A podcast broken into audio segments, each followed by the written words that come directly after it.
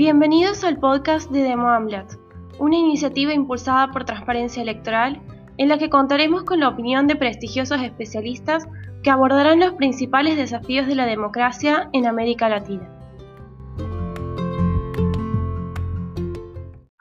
En este episodio conversaremos con Camila Acosta, periodista independiente cubana, con quien reflexionaremos acerca de los acontecimientos que se vienen dando en Cuba hace más de un mes en relación a la detención de Denis Solís, el movimiento San Isidro y lo que empezó a surgir el 27 de noviembre en la isla.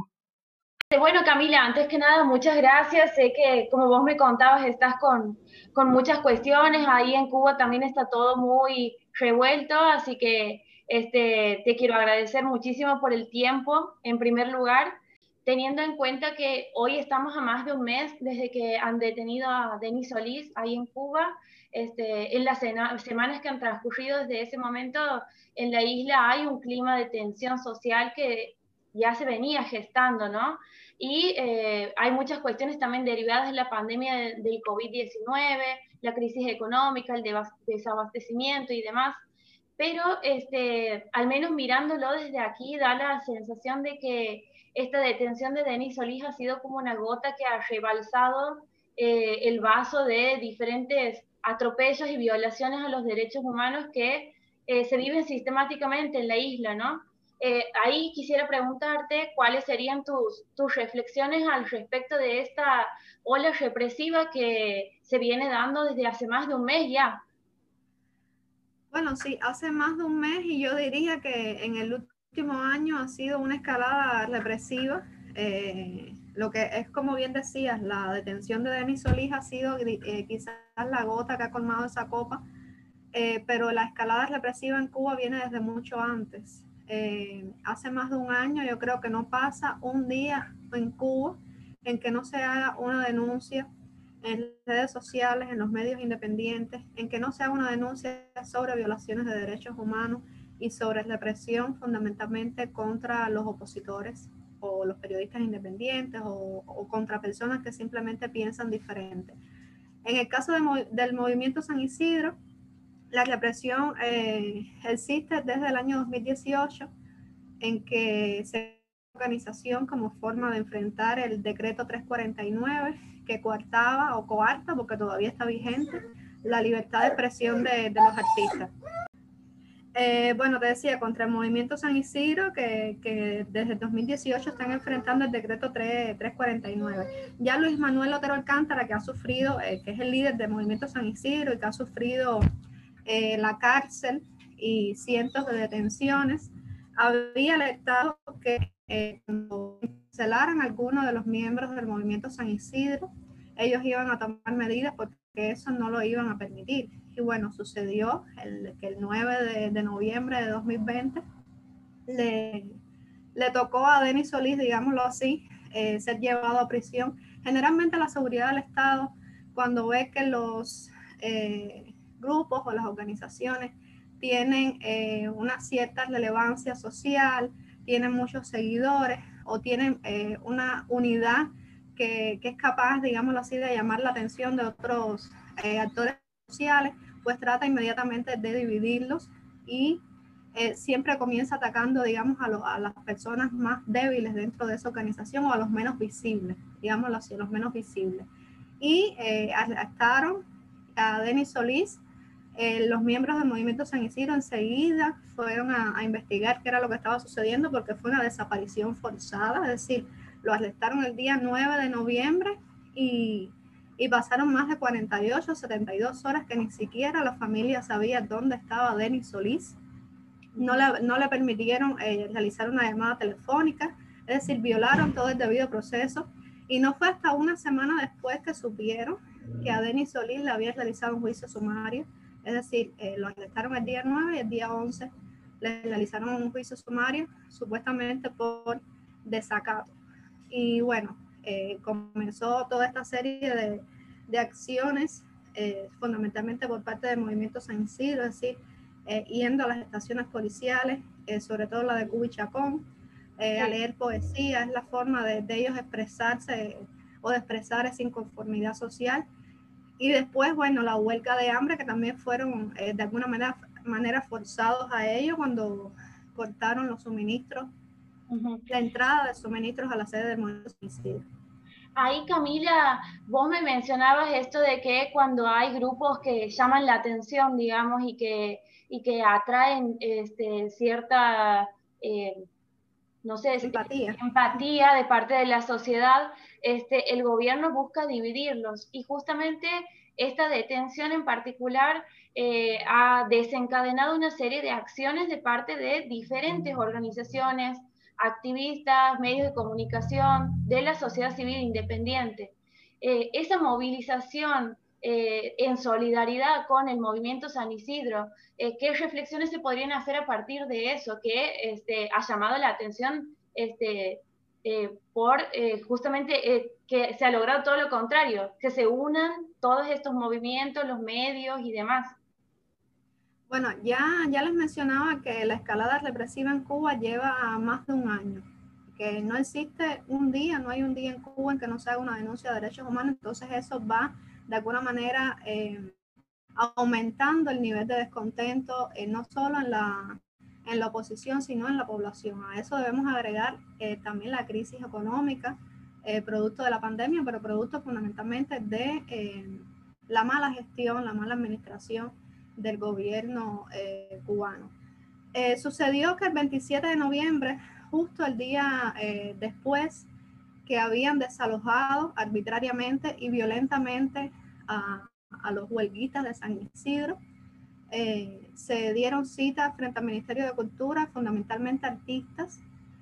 a las 11 de la mañana ese día habían alrededor de 15 personas. Ya a las 9 de la noche yo diría que rondaban los 400. Es decir, espontáneamente se fueron sumando más personas porque habíamos seguido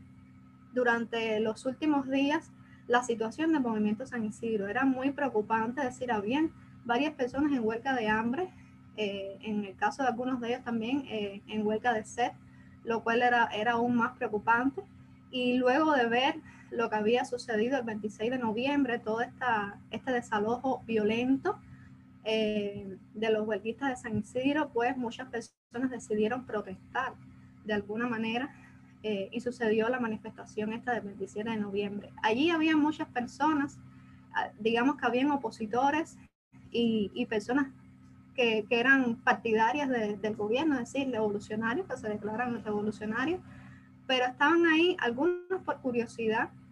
y otros porque realmente querían repudiar lo que había sucedido con el movimiento San Isidro, porque pensaban que la violación de los derechos de una persona eh,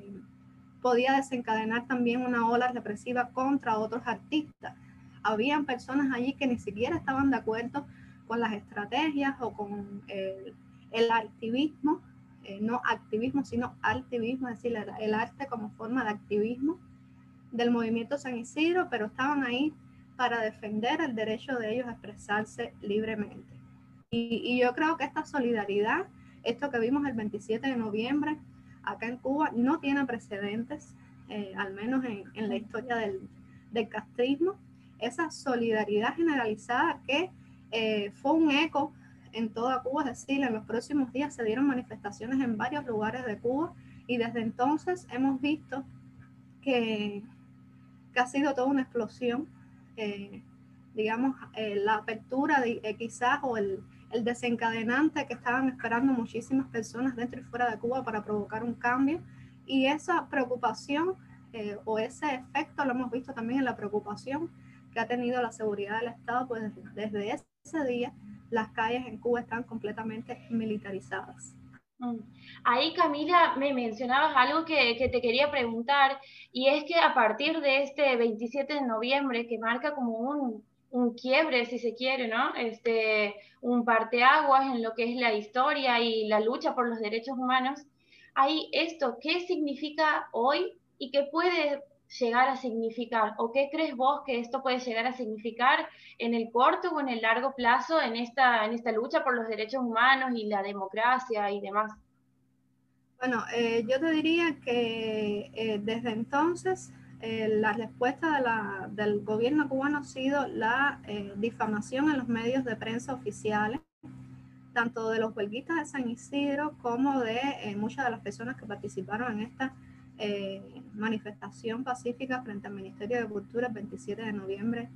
de 2020. Pero yo creo que con esto eh, quizás le, le, están echando más leña al fuego, por decirlo de alguna manera. Ya nadie se cree eh, lo que informan en los medios oficiales. Todo el mundo, digamos, o, o al menos una mayoría, eh, se ha dado cuenta de la gran mentira, de la gran estafa que constituyen eh, estos medios de comunicación que responden directamente al Partido Comunista de Cuba. Y la situación acá en Cuba ahora mismo es muy tensa, muy tensa. Eh, repito, el 27 de noviembre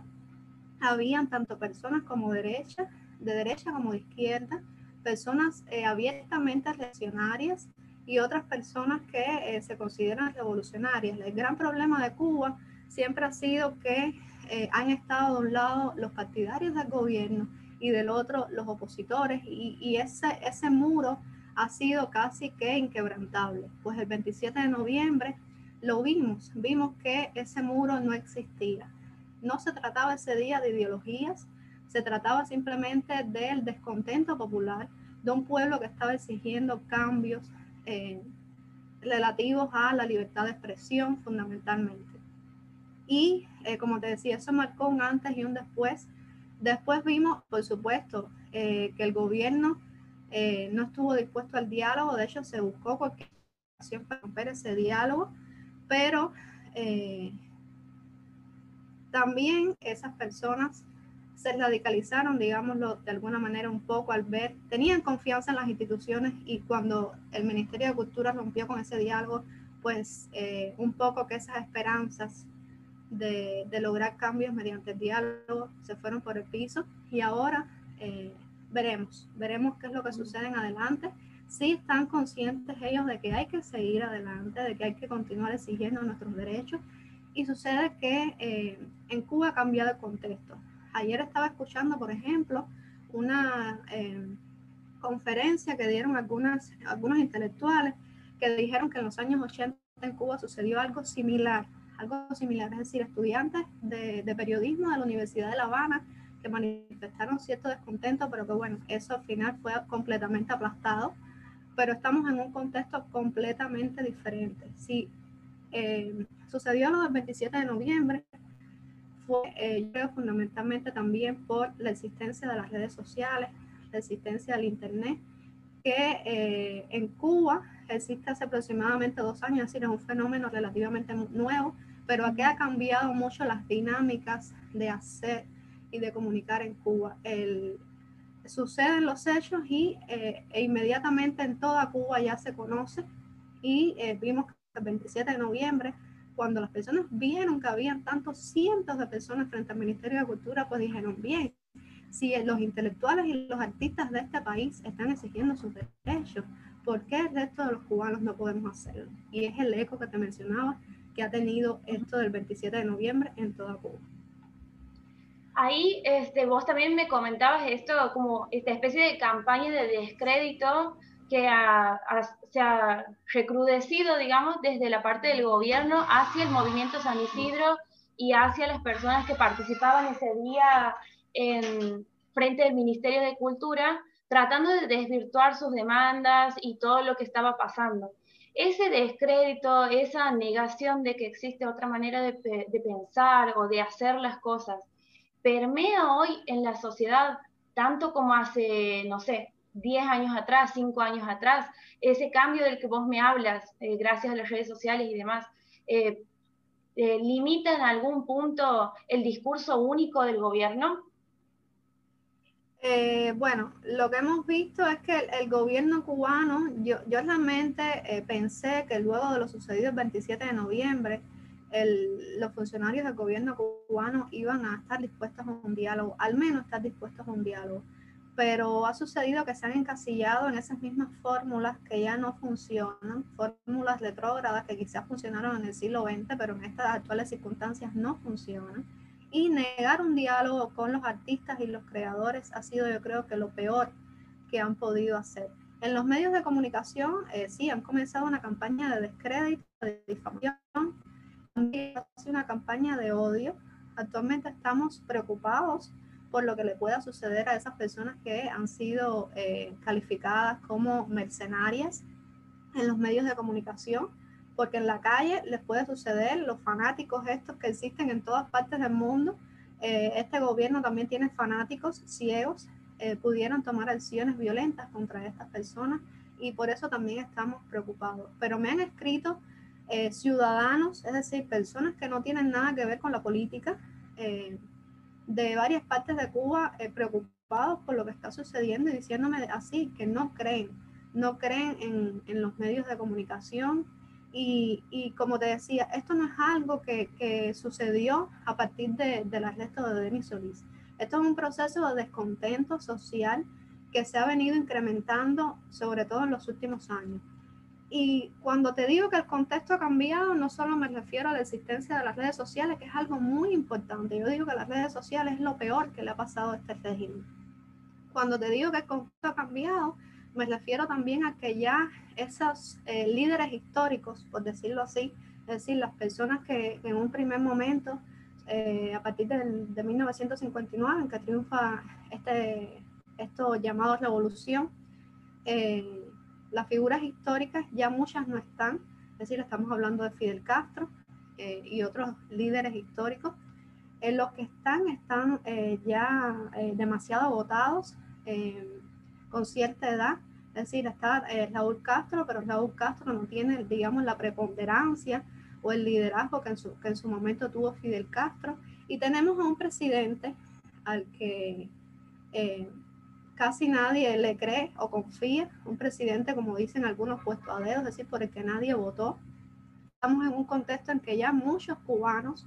eh, debido a la apertura de los al exterior, han conocido otras realidades han eh, conocido la libertad y, tienen ansias también de eh, que eso llegue a Cuba. Eh, muchas personas se preguntan cómo en 60 años este país es más pobre que, en el año 1959. Se preguntan al menos muchas de estas cosas, pero también, por supuesto, no te debo mencionar la otra arista, y es que este es un pueblo completamente adoctrinado, y para muchos cuesta trabajo todavía zafarse de ese adoctrinamiento que tenemos prácticamente desde que nacemos. Y para eso también existen las redes sociales. Es un poco el trabajo que nosotros estamos haciendo acá, es decir, tratar de difundir toda la información posible a través de las redes sociales, pero lamentablemente a veces no contamos con la logística, los recursos suficientes para ser más extensivos. Si te digo, eh, está por un lado la situación, la crisis eh, política, pero yo creo que algo que está haciendo Mella ahora mismo también es la situación económica. Es decir, estamos hablando de un contexto en que el gobierno ha anunciado que va a haber una unificación monetaria cuando estamos en medio de una crisis económica aguda, cuando hay muchísimas personas que ni siquiera tienen recursos para comprar en estas tiendas en dólares. Es decir, hay tiendas en dólares que es donde eh, están casi todos los, los productos y los cubanos no pueden acceder, o la mayoría de los cubanos no pueden acceder a esos productos porque no tienen dólares, un gobierno que no les pague en dólares. Entonces estamos también viendo eh, que se están ya acentuando las diferencias sociales, las clases sociales, en un régimen que eh, se vanaglorea de eh, ser igualitario. Entonces ya esto le ha abierto también los ojos a muchas personas. Si de socialista a este gobierno solamente le queda el discurso Camila, ahí vos también me mencionabas muchas cuestiones que, te quería preguntar, eh, más que nada con respecto a este descontento generalizado que no nace claramente con, la situación de Denis Solís, no nace ni siquiera con este año tan particular de la pandemia y todo lo que esto puede haber traído, sino que son deudas que se vienen acarreando hace muchos años por parte del régimen con la ciudadanía, con el pueblo cubano, como vos me mencionas, las cuestiones económicas, los medicamentos, esto de, unificar la moneda ahora, em, eh, ¿cómo, se expresa la, sociedad civil, tal vez no tan politizada o adoctrinada como vos me mencionabas? Este, ¿Cuáles son por ahí los canales en los que estas personas eh, se encuentran para eh, manifestar este descontento? Bueno, fundamentalmente, como te, eh, como te decía, eh, los canales son las redes sociales, es decir, los medios de comunicación masiva acá en Cuba todos pertenecen al gobierno, es decir, la sociedad civil independiente, porque hay una sociedad civil que es utilizada por el gobierno cubano para decir que sí, que se respeta la sociedad, la sociedad civil en Cuba, pero toda esa eh, sociedad civil que ellos llaman responden a sus intereses. Estamos hablando, por ejemplo, de organizaciones como la FMC, la Federación de Mujeres Cubanas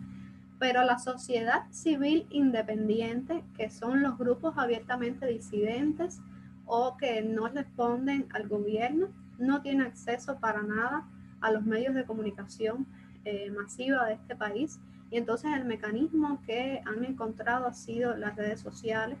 eh, para extender sus iniciativas, eh, sus proyectos y lo que sucede también es que, como te mencionaba, esto de las redes sociales Internet es un fenómeno relativamente nuevo en Cuba. Hace aproximadamente dos años que existe eh, el Internet, por ejemplo, en los teléfonos, que es accesible en los teléfonos, pero es un Internet todavía extremadamente caro y eh, la mayoría de los cubanos no tienen recursos para comprar ni, para comprarse ni siquiera un teléfono celular así que menos para, acceder a, paquetes de, Internet. También quería preguntarte sobre el apoyo internacional que se ha visto a partir de toda esta situación, porque a medida que iban pasando los días, esto tomaba más relevancia y veíamos cómo medios de comunicación, organizaciones internacionales, la OEA y otros, este, su solidaridad con el movimiento San Isidro y con sus simpatizantes. Em, ahí quisiera preguntarte, ¿cómo esto impacta dentro de Cuba, eh, dentro del grupo de, los, de, los, eh, de la sociedad civil independiente y de la sociedad en general? Este, ¿Estas expresiones hacen la diferencia o falta más este por supuesto que, el apoyo internacional es sumamente importante, eh, forma parte de, los reclamos que hemos tenido sobre todo en, los últimos años, es decir, que se reconozca a la sociedad civil, que se reconozca la oposición en Cuba y que más allá del reconocimiento se apoye y se presione directamente a la dictadura cubana para que cese la represión. En los últimos días ah, vimos también algo que yo creo que ha sido único también en, en, la historia de, de, Cuba, y es que el Parlamento Europeo le dio la oportunidad a varios opositores acá en Cuba a expresarse, a denunciar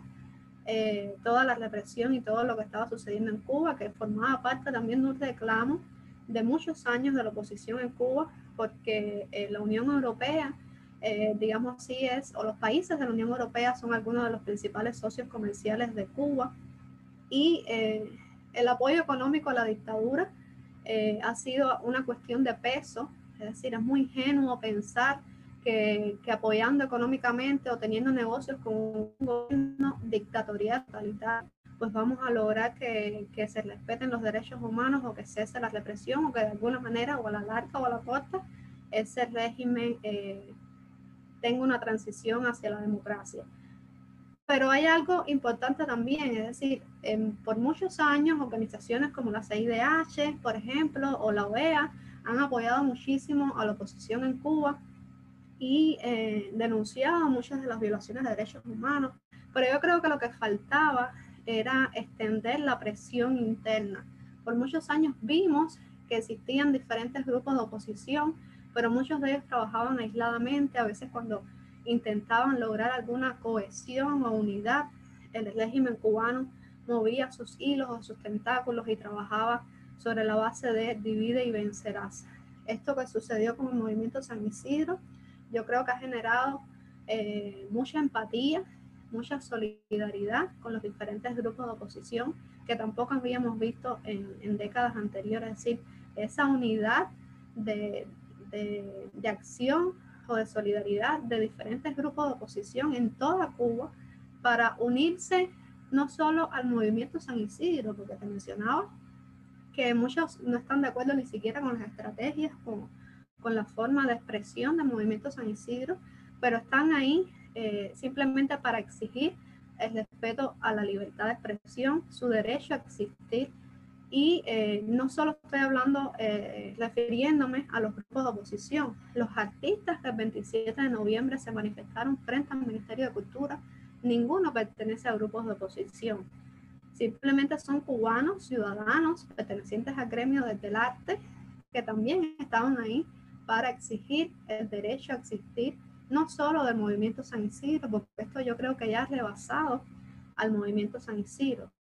reconocer que el movimiento San Isidro fue el detonante, pero esto ya va mucho más allá. Va al derecho del cubano a existir. Es, lo que ellos decían ese día. Tenemos derecho a tener derechos y tenemos derecho a la libertad de expresión. Ahí me decías algo que es muy importante y que creo que marca también este, parte de la importancia que ha tenido esto del 27 de noviembre que sean personas que espontáneamente han llegado a este lugar y eh, muchas desinteresadamente han dado su apoyo a lo que estaba sucediendo, desbordando tal vez el, eh, el origen de lo que era el reclamo y llevándolo hacia diferentes aristas, los derechos humanos, la libertad de expresión, la cuestión económica y demás. Em, ¿cuáles crees que serían, y ya como para ir cerrando, eh, las perspectivas de este grupo que se comienza a gestar ahora este, y que también tal vez ya estaba incipientemente dentro de la sociedad, ¿no? pero que más lo vemos eh, ahora? ¿Cuáles son las perspectivas que este grupo podría tener quizás para el próximo año y seguir en este camino? Bueno, ya te mencionaba el grupo de 27N, que es como se han eh, calificado eh, está decidido a seguir adelante, a seguir reclamando nuestros derechos, a no dejar morir ese espíritu que los llevó el 27 de noviembre de 2020 a manifestarse frente al Ministerio de Cultura. Ahora lo que yo tengo una preocupación, y yo creo que es la preocupación de muchos acá, decir, que nosotros confiamos en que eh, lo sucedido el 27 de noviembre de alguna manera iba a hacer eh, que el, régimen cubano, los funcionarios del gobierno cubano, eh, abrieran una brecha para aceptar, sino eh, todos al menos de esos reclamos. Y hemos visto que ha sucedido todo lo contrario. Ellos se han encasillado en que eh, todos son mercenarios y los que no son mercenarios se han dejado llevar por esos mercenarios. Hemos visto toda esta campaña de odio y de descrédito. Han armado en, en las redes sociales y en los medios de comunicación también toda, todo un teatro de, que sí, que ellos están dialogando con algunos creadores en toda Cuba, pero no puede existir un diálogo en que eh, una de las partes esté presionada por la otra o esté amenazada o que solo una de las partes se ve obligada a cumplir con lo pactado. Eh,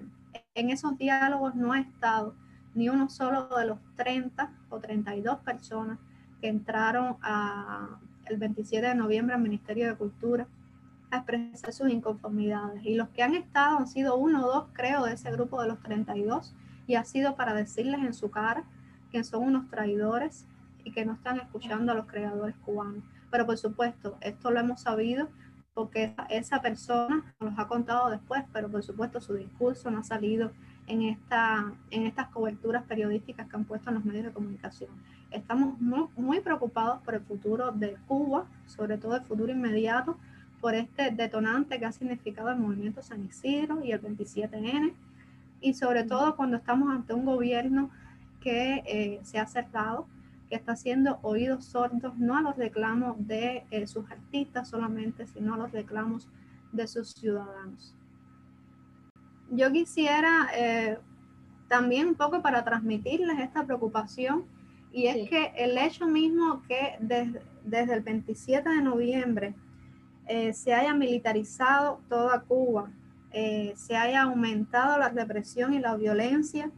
contra eh, fundamentalmente los artistas del movimiento San Isidro y los que participaron en esa manifestación pacífica del 27 de noviembre. El hecho de que hayamos visto, por ejemplo, militares en las calles, las Fuerzas Armadas de Cuba en las calles con armas largas, esto quiere decir que están dispuestos a usar la violencia. Lo hemos visto también en el, discurso oficial que, han manejado los medios de comunicación, en las declaraciones de algunas figuras como Esteban Lazo, justo eh, este 16 de noviembre frente a la Asamblea Nacional del Poder Popular que estaba sesionando. Eh, también en declaraciones en medios como el periódico Gramma, que es el órgano eh, oficial del Partido Comunista de Cuba. Es decir, un discurso de odio y que llama a la violencia, a veces directa, otras indirectamente, y un discurso que llama la violencia con la justificación de defender las conquistas de la revolución las supuestas conquistas de la revolución, un discurso de odio eh, en defender la continuidad del socialismo. Hemos visto también los actos de repudio que han organizado, eh, ahora llamados actos de reafirmación revolucionaria, y todo esto es realmente preocupante, eh, porque si bien es cierto que por el lado de acá, es decir, de, la, de los artistas, de los intelectuales, de los ciudadanos que estamos pidiendo un diálogo, hay una eh, voluntad de eso, de dialogar y eh, de, resolverlo todo pacíficamente. Por la parte del gobierno hemos visto que ha sido todo lo contrario, que están dispuestos a usar la violencia y por eso están infundiendo el miedo. Es muy preocupante lo que pueda suceder porque estos artistas del 27 de noviembre y el movimiento San Isidro han declarado que van a continuar adelante. Ojalá, ojalá y, la comunidad internacional eh, presione al gobierno cubano para que en Cuba, cuando suceda algún estallido social o cuando suceda alguna otra de las manifestaciones pacíficas, no usen la violencia y, no eh, se pierdan eh, vidas humanas innecesariamente por la tosudez de este régimen para no escuchar o no querer escuchar a su pueblo.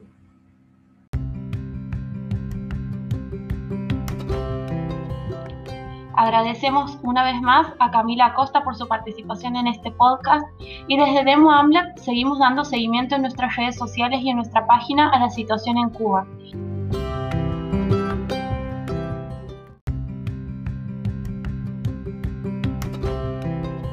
Muchas gracias por escucharnos. Los esperamos en nuestro próximo episodio para seguir conversando sobre los desafíos de la democracia en América Latina.